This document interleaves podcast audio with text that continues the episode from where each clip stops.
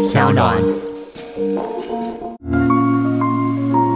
嗨嗨嗨嗨，最近好吗？嗨嗨，最近好吗？酒馆不打烊。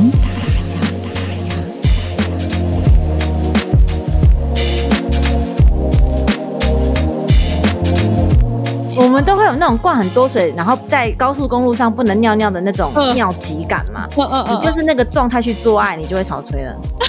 就会不小心尿出来，对，那个时候就是潮吹。哦，好笑，原来是这样哦。潮吹就是在我们那种，比如说在憋尿的状态之下，如果有人逗你笑，你就会突然闪尿、哦、出来这样子。潮吹其实就是这样，因为潮吹就是在高潮在放松的那一刹那，孔全开，那尿就出来了。哦、只是正常的人，我们会把括约肌缩起来，但是我们会控制它嘛。对，但是因为那个膀胱已经胀到不行，就是控制不了啦。了解了解，就只能用这种方式制造失禁。哎、欸，你太晚录这个影片了啦，不是为什么这么久都没有人站出来录这个影片，或者讲一个公道话，让我们女性就是一直受很多委屈啊！而且曾经还有男生跟我说：“我跟你讲，那就真的不是尿，我喝过，它没有尿味。”然后我就说：“我告诉你，肾脏是二十四小时一直制造尿，有有有看到，膀胱只是储存。”然后我就跟那男生说，是因为那个女生可能喝很多水，都是一直在新鲜的嘛，所以储存的都是比较新鲜，没有放很久，因为放很久才有尿味。对，我说你下次喝完之后，那个床单啊，你不要洗，哦、放久一点。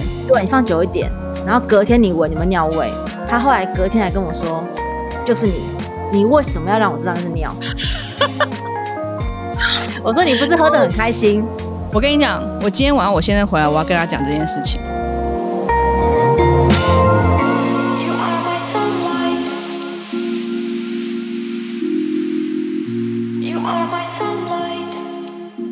Hello，各位听众，大家好，我是杨千霈，欢迎收听 SoundOn 原创节目《酒馆不打烊》。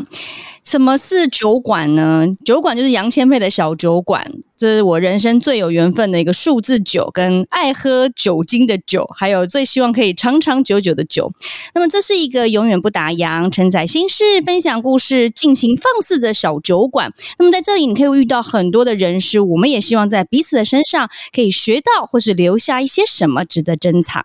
那么，今天呢，要特别介绍我们的来宾，哇，她很厉害，我觉得她是奇女子来着，因为从姓林到信坛，而且再从信坛转战到网络，成功蜕变成为知识型的 YouTuber，而且他可以谈性、说爱、论卫教，真的是讲出一片天。我们欢迎许兰芳博士，Dr. She。Hello，大家好，前辈好，我是许兰芳。哎，我终于见到 Doctor She 本人了。我平常都在看你的这个 YouTube，你知道吗？然后觉得每次，而且我都是偷偷在夜阑人静，然后戴上耳机的时候，然后看你的 YouTube，因为其实真的。台湾太多这种迷失了。我说的迷失是对这种性的迷失。即便我自己个人觉得，我已经在这个时代，我蛮敢讲性的。而且我常讲到我的朋友，或是我这些演艺圈的好哥哥、好姐姐，曲哥啊、天心啊等，他们都是：“呃，弟弟弟妹妹子，呃，我们真的不想知道这么多，你可以别再聊了吗？”嗯、所以就是，其实我觉得我已经算走的很前面，但是我还是很多问题是从你的 YouTube 上面获得解答的耶。嗯嗯嗯。所以说，我想要今天的专访，好好的来了解一下我们的许博士，因为我相信很多人，大家对于许博士的第一个印象就是冷冰冰，嗯，有一点点凶。嗯，然后很专业，很震惊。但我们今天应该在酒馆里面要好好的来挖掘一下许博士他的自己的本身的样貌是长什么样的。我们先从求学时代开始好了，因为其实我在做功课了解博士的当下，我觉得我们可能某些的成长背景，我们是绝对有共鸣。我在看你那些专访的时候，我就觉得哦。这个我懂，我这我完全理解你在讲什么。因为其实过往的你是一个感觉是一个乖乖牌，对不对？对，被父母或是被妈妈，特别母亲的影响特别重，因为她也是为人师表嘛，就是被放在一个框架里面。你可不可以跟我们聊聊看，过往的你是长什么样子的？以前小时候就是妈妈说什么就是什么，我小时候好像也不太反抗，欸，哎，就是有一种妈妈说什么就做，那做了就会被对，然后做了就会被觉得你很乖，你很棒，你很好。这样，嗯，对。那你会觉得得到妈妈的掌声，你会很开心吗？比如说，她称赞你的那个当下，我妈妈很少称赞，她不骂人就是称赞了。嗯、真的假？妈妈那么严厉哦、嗯。我记得小时候就是那种考一百分的话，我会很期望妈妈会称赞嘛。那妈妈的小时候就会说：“嗯，这不是应该的吗？” 谁考一百分是应该的啊？所以小时候其实那时候我也不会去想这么多，我只会觉得说哦，好像就是要一直去努力达到某一个标准。那那个标准好像是我怎么永远都达不到的。那刚好那个时候的我们是少一分会打一下的那个时代，然后都是跪在那个讲台前面，老师还会用手这样子抠抠头。那时候。哦就还是可以体罚那时候。那你因为我们感觉现在的你也不是说反骨啦，就是很走出个人意志。那你当时就是这样，没有特别的反抗，或是觉得为什么要？对，那时候没有哎、欸，完全没有，我也不知道为什么。那个转捩点在哪里啊？就你整个开关被打开了耶，就是我所谓的做自己，或是你很尊重自己的想法这件事情。对，那个时候其实是应该算是二十几岁的时候，蛮晚的耶。是我在第一段恋爱的时候。嗯、也不能说是恋爱，我觉得是念书。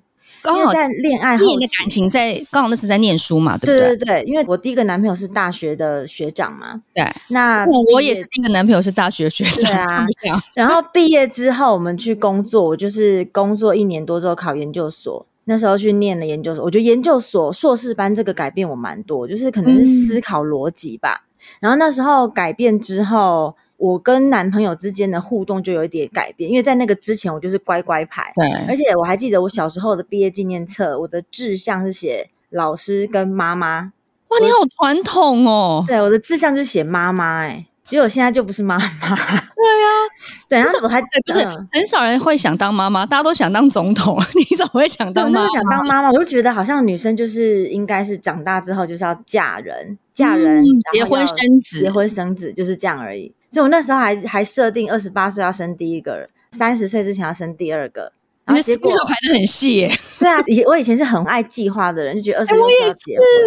对，二十六岁结婚，然后还要过一下两人世界。二十八岁再生第一个，三十岁生第二个，然后三十岁之前生完正好对女生的身心都很好，就安排很多。就二十六岁会分手，完全就走中，没有在完全是不一样的路。对，哦，那就是因为那个分手的点，让我开始去思考这件事情。因为在分手前，就是我硕士班毕业的前两个月吧。那个时候是、嗯、我记得某一个时间，因为我刚开始交往，因为我们交往很久很久。对。那小时候就会一直问说：“哎，什么时候要结婚呢、啊？”我是现在回想那时候怎么那么三八，就会我我那个时候也是这样问。哎，那我们什么时候要结婚？我本来也是毕业就要订婚呢。对，就小时候就问是什么时候要结婚，我们什么时候结婚，就是。现在回想那时候结婚这件事情哈，对，就一直在想什么时候要嫁人。然后呢，等到那个时候的男朋友，我觉得他敷衍我，他就说哦，在他 R 三的时候，就他住院医师第三年的时候，我就觉得他在敷衍我。嗯、那我说算了，那我去念书好了。我就是那个时候先去念，他 R one 的时候我去念硕士班哦。那我硕班两年的时候，他刚好 R 三嘛，那他就是觉得他已经到他要结婚的那个时候，我还记得他有跟我求婚。什么？他要结婚的时候，因为他不是答应我跟你结婚，对他不是答应我跟他结婚吗？同一个人，对，然后只有对那个时候他就跟我求婚嘛。可是我当下是跟他说，哦，那等硕班毕业之后再说嘛。嗯，可是我那时候其实是从他问那个问题开始，我发现，哎，我好像并没有这么想做这件事情，我不懂为什么。对。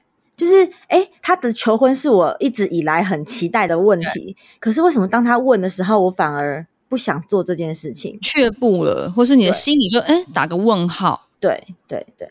然后后来还没有毕业就分手了。所以关键那个做自己的那个开关，应该就是在硕士班的那段时间，对不对？对，因为那时候我发现为什么我不想。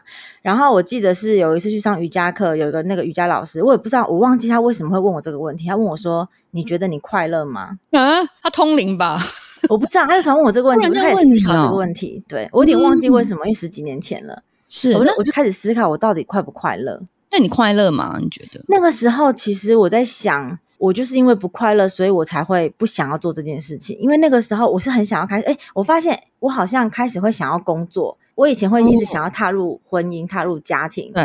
可是当我开始在念书到第二年的时候，我发现我好像没有这么渴望回到传统的自己以为像妈妈那样，对不对？对。我想要继续工作，继续做我的事情。嗯，对。了解，所以说其实那回归到现在，你当时的想法跟现在，那你觉得最大不一样在哪里？譬如说，对于婚姻，你觉得你还是会想结婚吗？你还是会想要有一个属于自己的孩子吗？应该是说最大的不一样是，我会觉得没有什么一定要的。可是以前我会觉得一定要干嘛，嗯、才代表我的人生的 list 已经是 must do 打勾。对对对、啊、对，一定要结婚才代表是女人，一定要生小孩才代表是怎么。嗯可是我现在最大不同就是，我觉得没有人一定要干嘛。你很开放，就是既来之则安之，真的碰到一个对的人可以结婚哦，那我就结。对对对，刚好生了孩子啊，我就生。对对对，就会觉得人不要为了做而做。嗯。对，哎、欸，可是真的生小孩很棒哎、欸，真的吗？对，因为其实你的所有过程我都经历过，你知道吗？所以我觉得我们两个某种程度很像，就从以前的乖乖牌到后来你开始思考说，哎、欸，我的人生要长什么样子？对。但是就像你讲，从小到大就一直想结婚，因为就是你就看到哇，好像应该就长这样啊，爸爸妈妈呀生了我们呐、啊，然后幸福美满。然后我也一直是这样的模式，可是就是在感情路上就跌跌撞撞啊，一直想要往着结婚走，但是就是不如己意，就一直就。不断的会遇到很多的状况，然后分手难过，然后我记得我每一次的分手都是全家集体疗愈，你知道吗？因为我们家就三个人，爸爸妈妈加我，嗯、我就要睡在他们中间，一直到我结婚前，就是最后一个男朋友就是我先生，嗯、我都是这样，我就是一分手，我就是 又分手，然后我就躺在，他们就啊，好了好了好了，来来来，然后他们就会让出中间的一个位置，然后让我。这样睡在中间，然后我就觉得有被抚平到我的伤痛，这样。嗯嗯嗯、但其实重点是说，就是为什么我们都这么想要结婚、走入家庭这件事情？然后后来我刚刚讲到小孩，就是说，当你真的生了小孩之后，你就觉得你的人生真的完全不一样。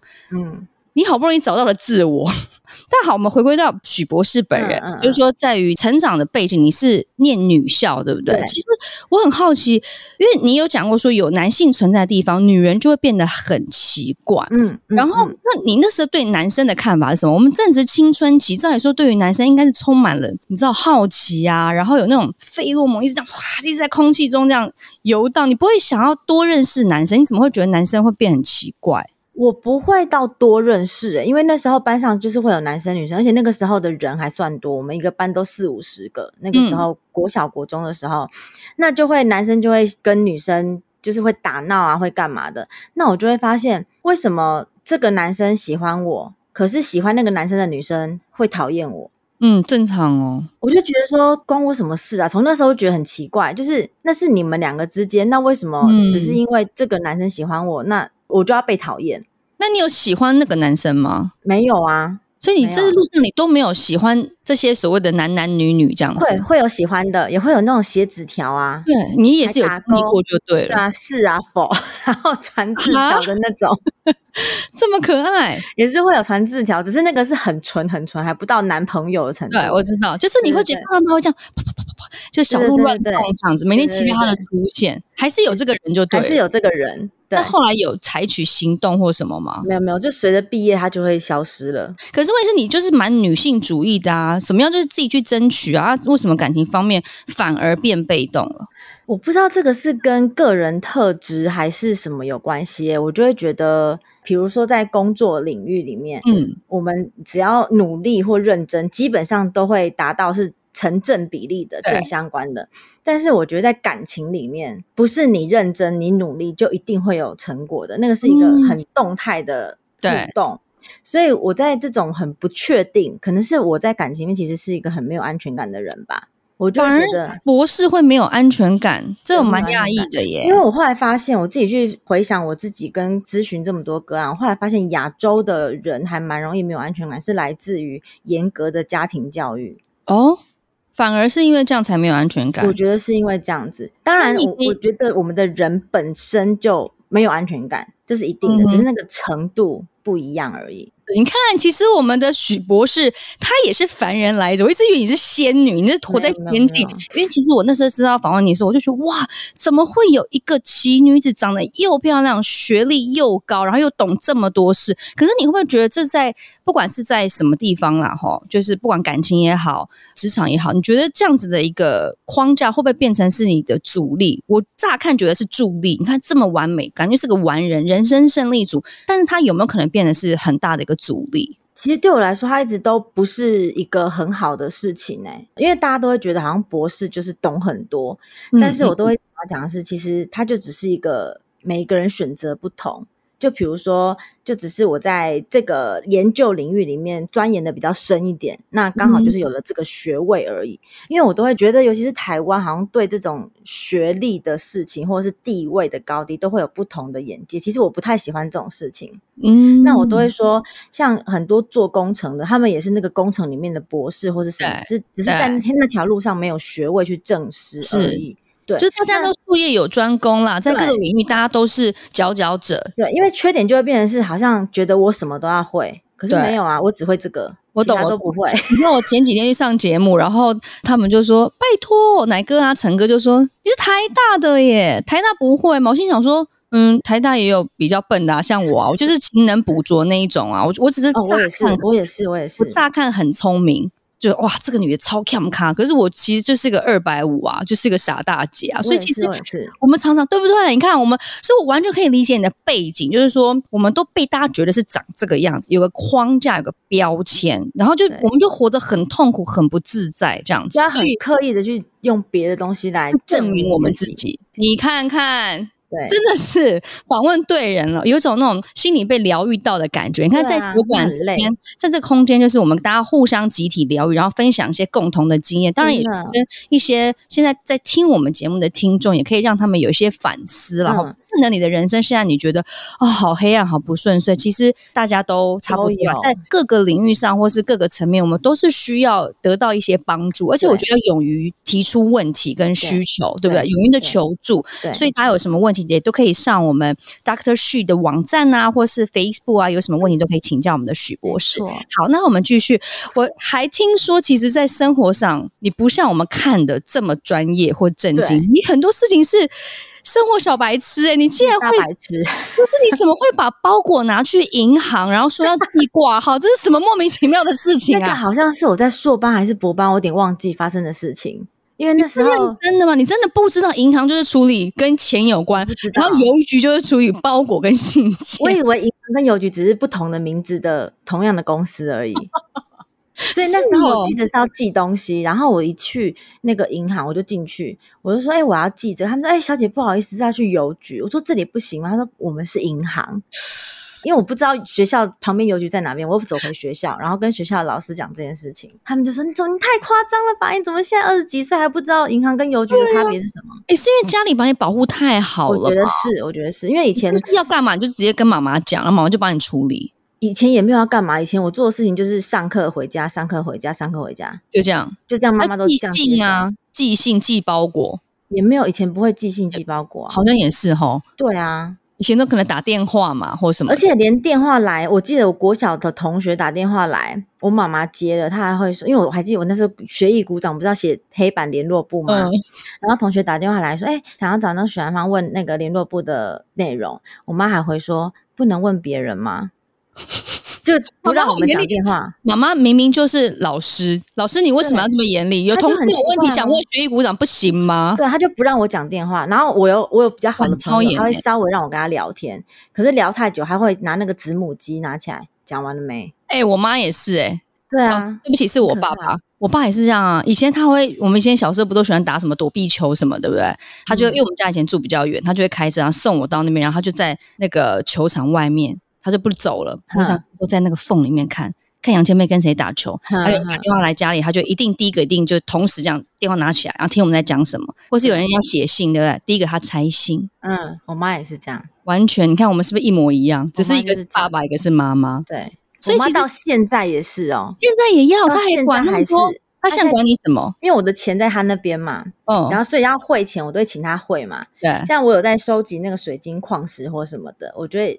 把那个汇款的资讯，我今天才把那个资讯传给他，然后他就马上打电话来，我就说我在录影，然后他后来就跟我说：“你为什么？你上次不是才买了一颗石头？你这次又买什么？你是在买比特币吗？”我说：“什么意思啊？我就只是在买矿石，跟比特币有什么关系？” 他会讲你挖矿，就是他到现在还是这样，只是会，你真的是很哎、欸，你要不要叫妈妈学习的放下呀？因为你也三十七岁了，对啊。他现在已经好很多了，可是可以理解啦。就是当你真的当了母亲之后，小孩不管长多大，他永远就都很担心、很挂心我们。对对对啊，但我觉得每个人来到世上都会有些目的啦，不管你是基督教还是佛教，我我还蛮相信缘分这件事情，或者是说，你看我们今天可以在这边聊天，然后大家对于许博士的感觉都是很震惊、很严肃，然后就是赋予我们知识，对吧？传道授业解惑也，但其实。许博士是很可爱，他就是跟我们正常女生一样，他也遇到很多的喜怒哀乐，嗯、所以我觉得我们今天可以在这边聊天，然后很放肆的聊一些以前怎么样，会讲妈妈爸爸怎么样，我觉得都是一个很棒的一个宣泄跟发泄啦。嗯、那当然，其实就像我们刚刚聊的，你的专业形象跟你的生活反差是很大的，大对不对？对，到现在还是这样，还是这样，还是如此。而且，哎，你到底为什么订阅、按赞、分享、按小铃铛？为什么你每一次讲到现在，你已经多久时间？你还是讲不顺，会 K K 的，稍微顺一点了，稍微顺一点，会讲小铃铛。那另外我很好奇，你的性启蒙是什么时候啊？哦，很晚呢。如果以现在来讲的话，就是对性的好奇，就是它的一个发掘是什么时候？就是在我开始研究的时候，也太晚了吧，超晚。因为我妈妈对我没有性教育。但是他也不会跟我讲性不好，所以我从小到大不知道有这个东西在。可是问题是我记得我们上国小的时候有特别说会有月经啊，然后或是没有这个教育课，你说完全没有这个记忆。怎么可能没有这记忆？从国小就开始有，而且你会有月经，有月经的时候，妈妈就会告诉你说：“哦，那个是……不然我原本第一次月经了，我还以为我是大便呢，因为它不是会变成嗯嗯嗯颜色嘛。”我说：“我糟糕，我我我我怎么把屎拉在我身上？我怎么自己不知道？”然后后来妈妈就嗯，孩子，你长大了。所以、就是、我只记得，我想一下，我国二来月经的时候，我只是觉得，哎，怎么国二？你你国二也。超久的耶，真的吗？国我我记得是国一、国二才来，因为我身边的朋友都是四年级、五年级月经就来，这么早，很早。而且我讲到为什么会想要问性启蒙这件事，就是因为我第一次我印象里我看到的 A 片是那个时候我外婆，因为我外公过世的早，外婆的当时的男朋友有那种录影卡带，你知道吗？我第一次也是看到。那叫什么？那个以前叫什么 VHS 带子，对不对？就是录影带啦，录影带。我就看到说，哦，它藏在我外婆家的柜子里，就是有这个东西，然后就很好奇，这到底是什么东西？可那个时候我的年纪大概十一岁，就是五年级的时候，小五时才知道说，哎，为什么他们会这样？啊啊啊啊！那样叫叫，然后怎么叫的这么痛苦？可是他的表情看好开心哦。就那个时候是我的性启蒙开始，嗯、才知道说哦，原来是长这样，然后就去询问我的父母，这到底是怎么一回事？这样子，所以我很好奇，你怎么会这么晚呢、啊？但是关于那个 A 片，我记得我有不小心，因为我记得是我爸的房间，他那个袋子，哦、许爸爸在那个放影片的那个机器录影机跑出来啊，然后我就是把它推进去，嗯。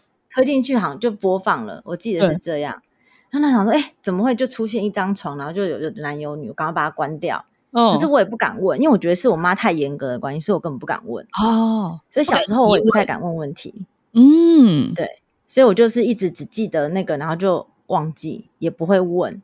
哦，你真的是超级乖乖牌耶！就是一路是这样，然后也不太敢像现在这样，有什么就直说直问。对哦，所以其实这回归到教育，其实也是蛮重要，或者你的原生家庭长什么样子。但我相信现在资讯量这么发达，然后然后这么多网络资讯，其实现在小朋友不像我们那个年代了，大家都，都自己查。对啊，现在是什么？我们家两个小孩一岁多就给我这么给我滑 iPad，然后还会给我把广告点开。我想到底谁教他的？对啊，他们就是学厉害学习很快，而且是两个都长这样，就是无意他，因为他们会模仿，看到可能有时候我们在滑手机或干嘛，他就瞟到一眼他之后，一逮到机会，他就会照做。所以其实你看，我觉得许博士的存在真的超重要。你看，如果说。你不在的话，我们这些正确的性知识，不管是性啊、爱啊，或是一些卫教等等，其实会很可怕。就是大家都因为网络上现在乱七八糟东西一大堆，嗯，特别是身为。家长的我们，其实我觉得真的是需要像你这样，我们大家谈性是可以谈得非常的健康。比如说我那时候，呃，我们的问题有讲到这个证明的问题嘛，就譬如说护理师的证明，或是性器官的证明，我就跟他们举个例子，我说我那天是上通告，然后我们就在讲说，我小时候啊，我阿嬷很喜欢给我吃鸡睾丸。然后我就看到所有现场所有来宾，包括也有医生在，大家脸就这样 就很尴尬。我说对啊，就是每次那个鸡睾丸，就是我把把睾丸那个鸡睾丸塞到我嘴巴里这样，然后因为他们觉得这样会养颜美容，然后大家就、嗯、就开始一直很尴尬的在笑，然后他们就说、呃、是鸡佛，是鸡佛。嗯、我说那鸡佛不就是鸡睾丸吗？对啊，他们就是对于这件事情，就是到底为什么我们台湾？大家对于性教育、性知识，就是好像还是没有办法像国外这么开放，对不对？对，就你的观察，到底现在你的加入之后。你觉得有真的有一些微微调整吗？有，但是就很微微出，就是有我看到写信给我的爸爸妈妈或者是伴侣，他们稍微有因为这样敢沟通，其实有一两对我就很开心了，嗯哼，就至少是敢讲的，因为很多人都会觉得说啊，你本人是多开放，为什么你要这样这样出来跟人家讲？我都会跟人家说，就是因为我自己经历。从很保守的家庭哦，我妈妈不教我性，但是她也没有讲性不好。我记得她只唯一灌输我一个观念，就是说女生的第一次要给老公，不然老公会不爱你。我爸妈也是这样教育我的，我记得是这样，所以我就一直记得这句话。所以跟我刚刚那个在一起很久的那个男朋友，后来不是他跟我求婚，我觉得其实自己不快乐吗？对。那后来没多久，就是有别人怀孕了，这样。嗯嗯嗯嗯，对。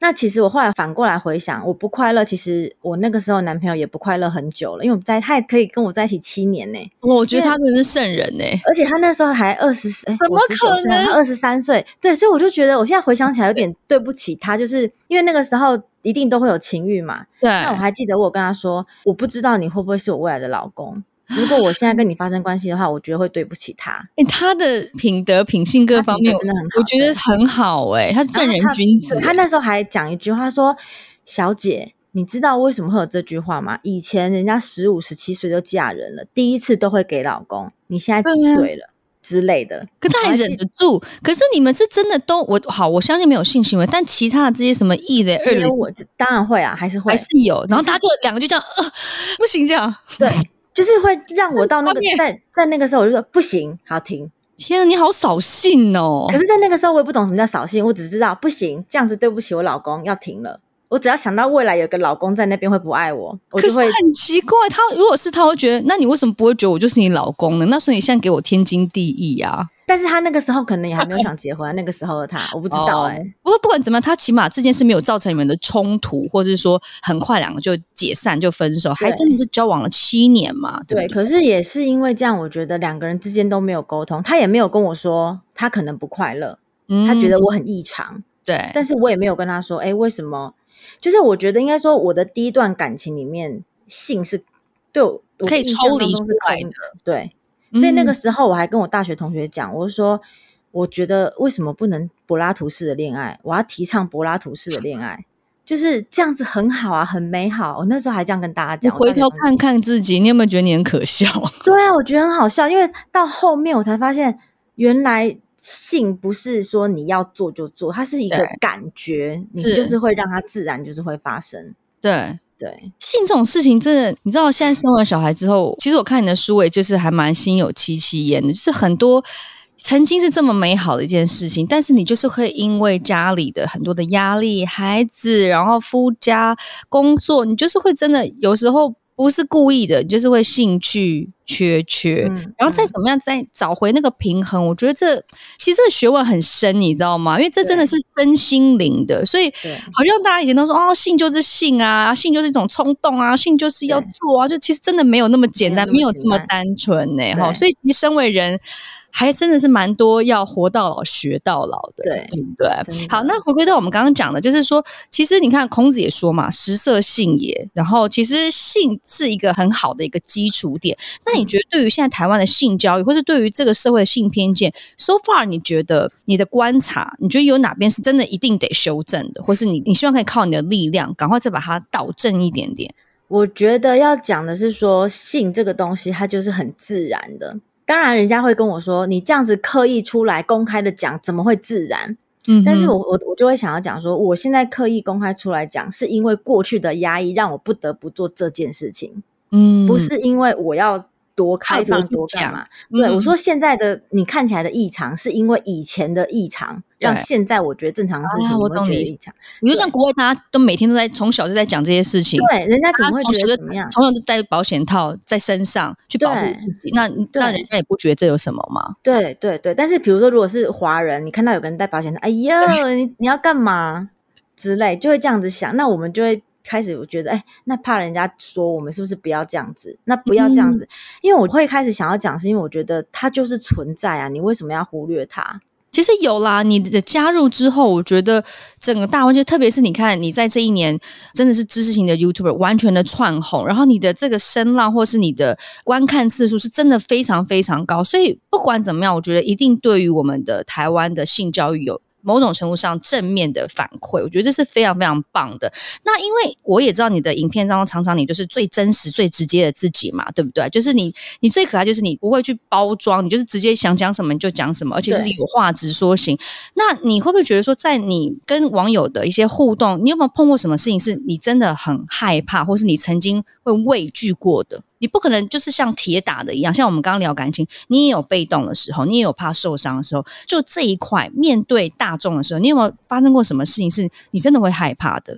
面对大众可能会害怕的，就是比如说，真的是有面对面的那种骚扰哦，就是他真的有人跑到你面前，真的有过吗？有过，曾经有过。他做过什么事让你你真的会是咨询的个案？因为咨询他们就会有来我的那时候的诊所嘛，嗯、然后他就回去，他就在网络上跟其他人分享说他咨询的过程怎样怎样啊。那他就觉得说，哎，我观察许博士的工作室小小一间，就是他反而他不是在咨询，他在观察我的工作室，然后再跟别人分享我的个性。他觉得说，为什么他要一直探讨我的个性？为什么他不分享他自己？而且是在公开的留言在。跟其他的太奇怪了吧，就很奇怪，然后还说想讲话还要收钱，类似这样。那后来我看到你就来诊所，那不然是怎样？对啊，因为你真的太怪了吧。所以后来，因为我就直接去跟那个人回话了。然后回话之后呢，我下一次去诊所的时候，他在那边等我，因为他知道我在哪里嘛。哦哦哦，他之前找你看诊过了嘛？对对对对对，他要在那边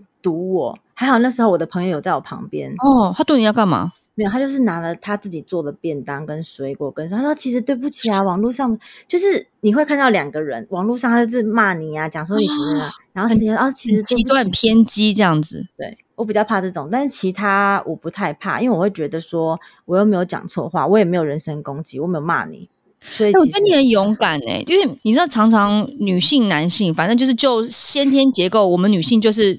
比较弱一点嘛，我就说真的，如果有些什么不小心的一些动作啊，或干嘛，就你不会怕说这些男生对你怎么会对你怎么样嘛？我的意思是，譬如说，不管是他过度仰慕你啦，或者他会想要有一些攻击性的行为，或者他憎恨你的这些政治，你所谓的你的是博士，就是你不怕有这种很偏激的人吗？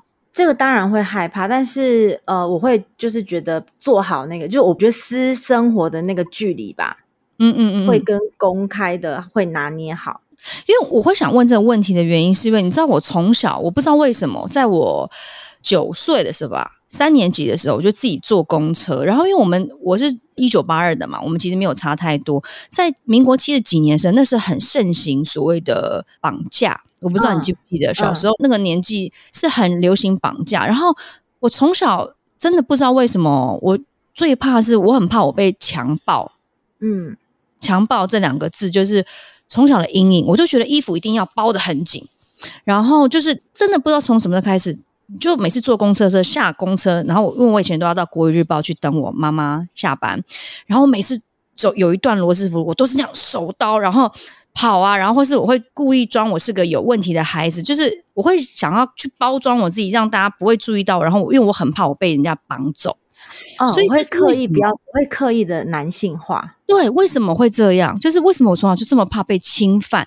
然后慢慢慢慢越来越大，当然就是哦，在求学过程或者后来，即便进了演艺圈，就开始会有一些很奇怪的粉丝，他可能会送一些，譬如说你的照片，他印出来，然后上面你感觉就是，也许是应该就是精益，或者是就是他买了一些义卖的什么口红，他故意擦自己已经就是看过已经使用过，然后再回送给你，就是你看我讲到我现在都起鸡皮疙瘩，嗯、就是这种。我不知道为什么，就我没有真的实际上被受伤过，可是这个阴影从我小到大一直都有的，所以我就很好奇，因为我们的成长背景很多都很类似，你不会有像我这种感觉嘛？很怕被侵犯的感觉？会会会，可是我觉得可能是因为小时候都是妈妈把我接送来接送去哦，他就是想我刚护着你。对，刚刚但是我刚刚有讲到，就是你说。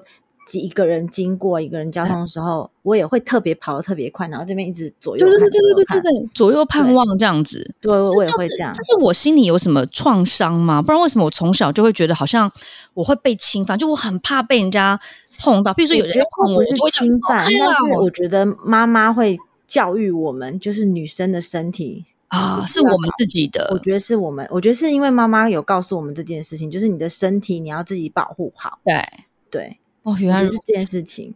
因为像我会想要讲性教育也是，就是你要至少要让你的小孩知道、认识他的身体，让他知道，他才有办法说不。就像我们好了，父母虽然没有跟我们。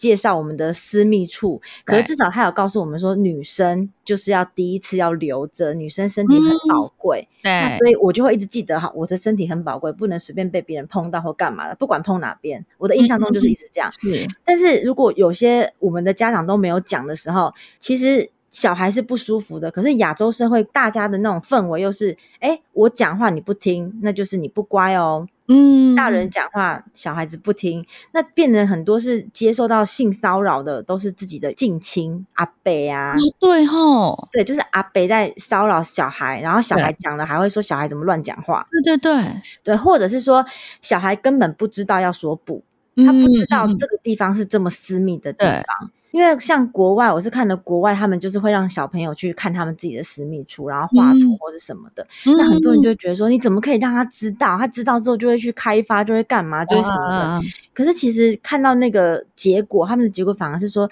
你让他知道这个地方是很私密的，他反而会很保护自己。嗯、就像我觉得，就像我们的反应一样，母亲让我们知道说，我们的身体是很。宝贵的要留给未来的那个老公，不能随便被不能随便被碰到，那就变成我们会很下意识的保护自己。当然，我觉得在我身上是有点太过头了啦，对，过头到那个认知有点歪掉，就是让感情一直在受挫。嗯、这就是我会想要出来讲这件事情的原因。嗯，这样真的很棒哎，对就是说我们其实。多多认识自己，对不对？嗯、也会保护自己。现在时代真的不一样了啦，但是因为真的是深植人心，所谓的这种对性这件事情的偏差。对，你还是会需要很多的时间精力在推动这个性教育这个部分。对，因为而且另外一方面是我在做研究的时候，因为有一个部分是问到性功能的这个东西嘛，那因为我的个案都是男生，嗯、那男生他们就会顺便问他说：“哎、欸，那个老师，我问你哈，我那个什么起不来呀、啊，或是怎么样啊？对或者说，哎，我老婆她没有喷水，是不是不舒服还是什么的？嗯嗯嗯，嗯嗯就是一个问会觉得，哎、欸，为什么要喷水？我就跟他没有。嗯”当两个问的时候，想说，哎，为什么大家都要问喷水？有，你也帮我解惑了耶！我看了这个影片，后来想说，我说为什么你们都要喷水？然后男生说，啊，因为啊，那那片就是 N N 对啊，A 片都这样演呐。对，后来我才想到说，没有啊，为什么？然后当女生来，就因为我们会访问他的太太，但是是分开的，那太太就会说，哦，都是其实她很不舒服，但是因为老公想要，她只能配合。对，那变成是。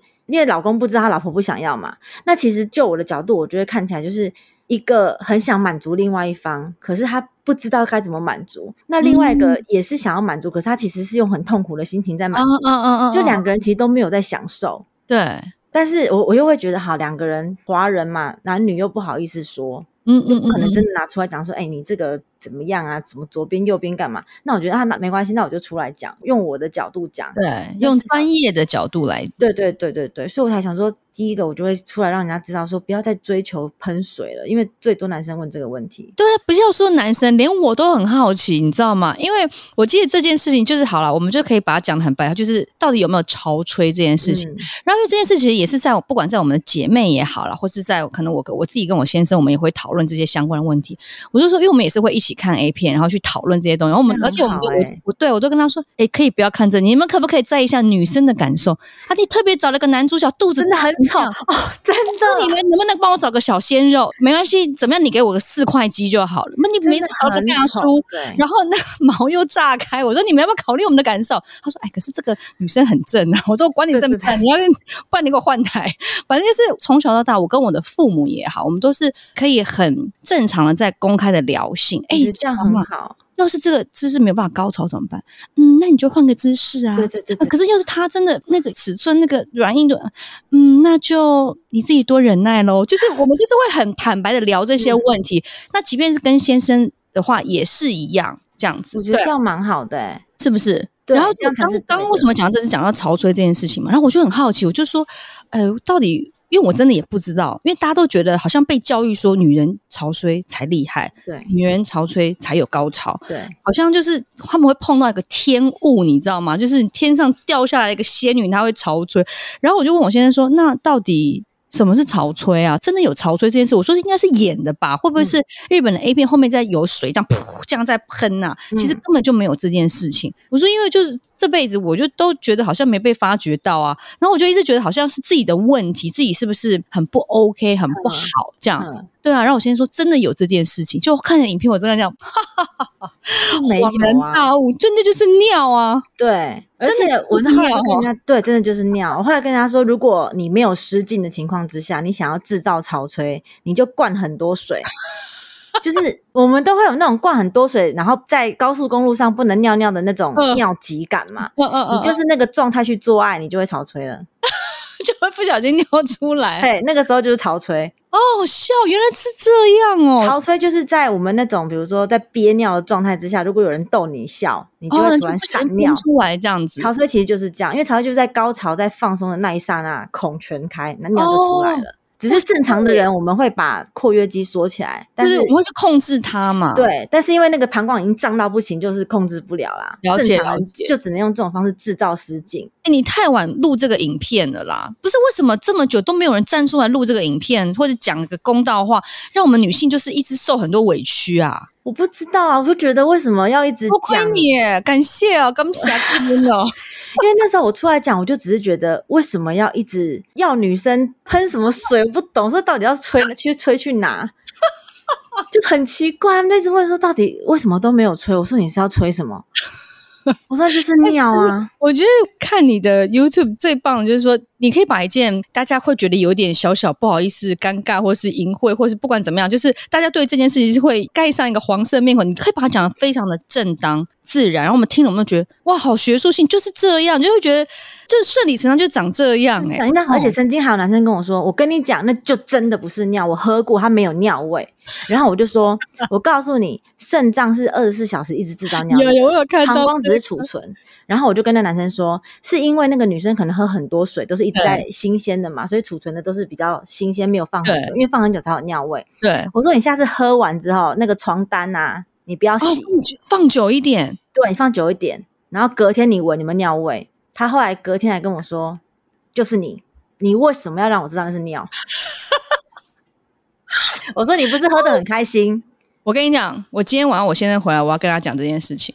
那就是尿，不要跟我说什么你碰过什么天菜，跟我说什么会怎样，那就是尿。对，他们还说没味道，我说尿素本来就没有味道，是因为它在膀胱放久了才会有阿莫尼亚。阿莫尼亚，对。哎、欸，好棒！你真的解救我们女性、欸，哎，真的、啊、真的是应该要这样子多录一些这迷思挂的。而且我有看你跟那个馆长，我觉得也是很可爱。就是反正常常你的一些性教育都可以让大家更生活化的正视这些问题，然后大家觉得它就的确是会存在当中。因为我发现很多两性关系，就是包括我自己的过去的感情也是，就是。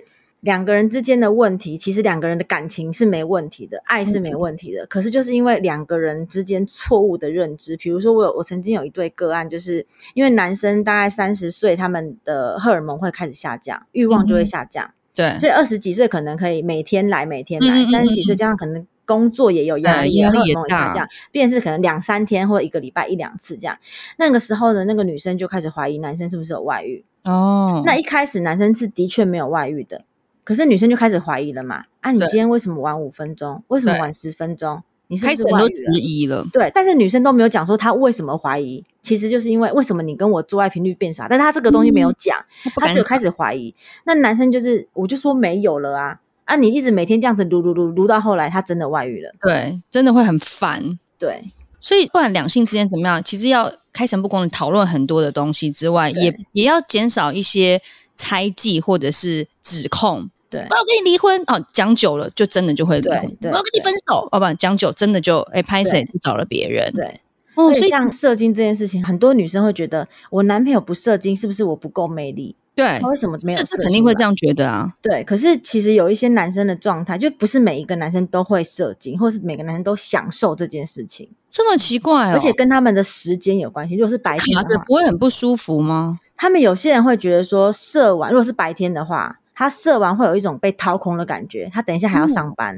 嗯、哦。他不喜欢那个空空的感觉，嗯、所以他宁愿白天去享受那个过程。对，他喜欢满足老婆的那个过程，他觉得这样就很够了。哦、他觉得这对他来说是比他射精还要重要的事情。对对对对对。那有的男生就是喜欢射出来的感觉，那他像这种男生，他就是你可以自己处理啊。嗯，对。所以男生其实有很多类。所以，譬如说像跳出来问，如果夫妻之间真的老公特别喜欢 DIY 的话，也不代表说是老婆没有魅力，而是说这件事比较快速、快、很准，可以解决。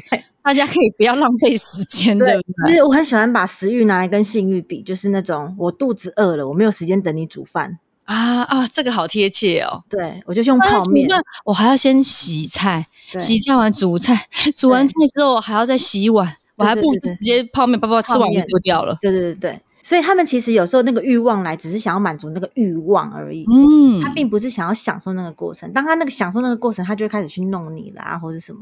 哎、欸，你看，我觉得许博士把很多这种生活上难以启齿，或者是我们一些生活的情境题，你可以用一个非常浅显易懂的例子，就是真的性这件事情变有趣了，而且就是很自然的事情。对，你讲到重点，很自然，你不会觉得这件事听起来好像很害臊，或者是很尴尬，或者是很难理解，对不对？像比如说讲这个，很多人都觉得说，啊，你讲这个，你是要我们多开放？我就说这个其实牵扯到逻辑，这个跟性知识已经没关系了。我说，我告诉你们这件事情，不是要你变保守或开放。就像我跟你讲说，洋葱、大蒜很有营养价值，但是我没有逼你吃啊。嗯、但是你要知道，这个是健康的东西，你不能因为你讨厌或我讨厌，我就说这个东西很不对。嗯嗯，它就是很健康、很。很好的东西，洋葱跟大蒜，对，只是我不喜欢吃而已。但是我这样子讲，也不代表我强迫你每天都要吃一颗啊。你可以不要吃，嗯嗯嗯、但是你必须要知道它的存在就是好的，对啊。嗯，所以我就跟他们说。啊！我又没有叫你变得多开放，我又没有说你现在是性知识，然后每天都要穿的很裸露，每天都要跟男生干嘛？我说没有，你至少要知道有这件事情的存在，你一样可以保守，你一样可以跟男生之间保持你们的距离。你只要知道就好。对，你要知道价值跟意义。对，因为我发现我们华人很喜欢用自己的标准去去说别人怎么样。嗯嗯嗯，对，是。可是看呃，不管是你的访问也好，或是你的传授的一些影片也好，我觉得你是还蛮提倡做自己的，对不对？嗯、因为你特别有讲过说很多东西是呃你自己的选择，不管怎么样是你要选择你快乐的。那、嗯、另外就是我知道在你身上一直很多标签，像我们刚一路聊过来，就是说我们。从小的背景，然后长得也算还不错啊，谢谢爸爸妈妈这样子。然后求学的过程啊，也都还算顺遂。很多人贴了很多的标签给你啊，比如说你很漂亮啊，你弹性啊，你是博士，你是女性啊。现在贴这些标签，当然我觉得你已经被贴一辈子了。你是习惯了吗？你已经欣然接受了吗？还是说你还是会很很抗拒、很反抗？我不会很反抗哎、其实这些标签对我来说，我比较重视我旁边、身边跟我亲近的人的想法，他们怎么看你的？对，其他的人我就不太在乎了。可是因为我之前看过你最讨厌人家说你是最美的性学博士啊，对，对不对？对，这是唯一一个最讨厌的。对，那个性学博士，就是因为曾经就是有人转载我的文章，对，就说真正的性学博士是某某某，才不是许兰芳博士是之类的。那其实我就直接把它写上，我说我从来没有自称我是谁。嗯、那你要那些头衔全部拿过去，我就说我对我来说重要的不是头衔，是我讲出去的话有没有人可以接受到，去影响到他的生活。我觉得这才是我想要做的事情。嗯、那至于我是谁，我就后来文章写，我说我是许兰芳。反正你们要叫我老师，叫我什么，叫我名字，我都 OK。反正不要叫我医生，不要叫我姓学什么什么，不要叫我什么心理师，就是那些有名称的那些东西，嗯、我什么都可以叫。嗯，我也没有一定要干嘛，因为我觉得称谓对我来说不是这么重要。嗯嗯嗯嗯嗯嗯，对。那如果走过这么多身份啊、心态啊，还有一些，你看你以前很保守、很乖乖牌，整个大转变，你觉得如果你真的要定义许兰芳的话，人家在 Google 许蓝方的时候，你希望会出现什么样的资讯跟你做连接？可能哦，现在应该出现比较多阳痿啊、早泄、许蓝方空格阳痿 空格早泄 之类的。对啊，但是这件事情其实也可以换个角度想啦，就是说，因为现在你非常非常专业，你一直赋予大家很多知识性的一些影片，然后未来你有没有什么想要尝试的？譬如说，好，我举个例子好了，像是谢振武，谢震武律师，小五哥，这也是我也是从小就跟他合作，他从一个非常专业的律师，然后他后来进军演艺圈，当了。真的是主持人，然后甚至可能会客串一些情境剧啊或什么的。如果今天真的让你进入演艺圈，你会想去尝试吗？呃，我不会排斥任何的可能性，但是我的主轴不会改变。嗯哼，还是要赋予这个性知识，对不对？对，就是。知识上，那当然不会只有在性。我觉得性跟两性啊、人文、身心灵这种都是绑在一起的。对，就是我会想要讲的都是这些东西。但是应该说，我不会突然跑去唱歌，突然跑去跳舞，突然跑去干什么。嗯、我没有排斥任何可能，我会觉得还蛮好玩的。嗯嗯嗯，对对对。但是我不会想太多，因为其实我现在会走上现在这条路，那个这个也不是我以前也不在你的计划里面嘛。嗯、所以自从我二十六岁分手之后的路，我都完全不一样了。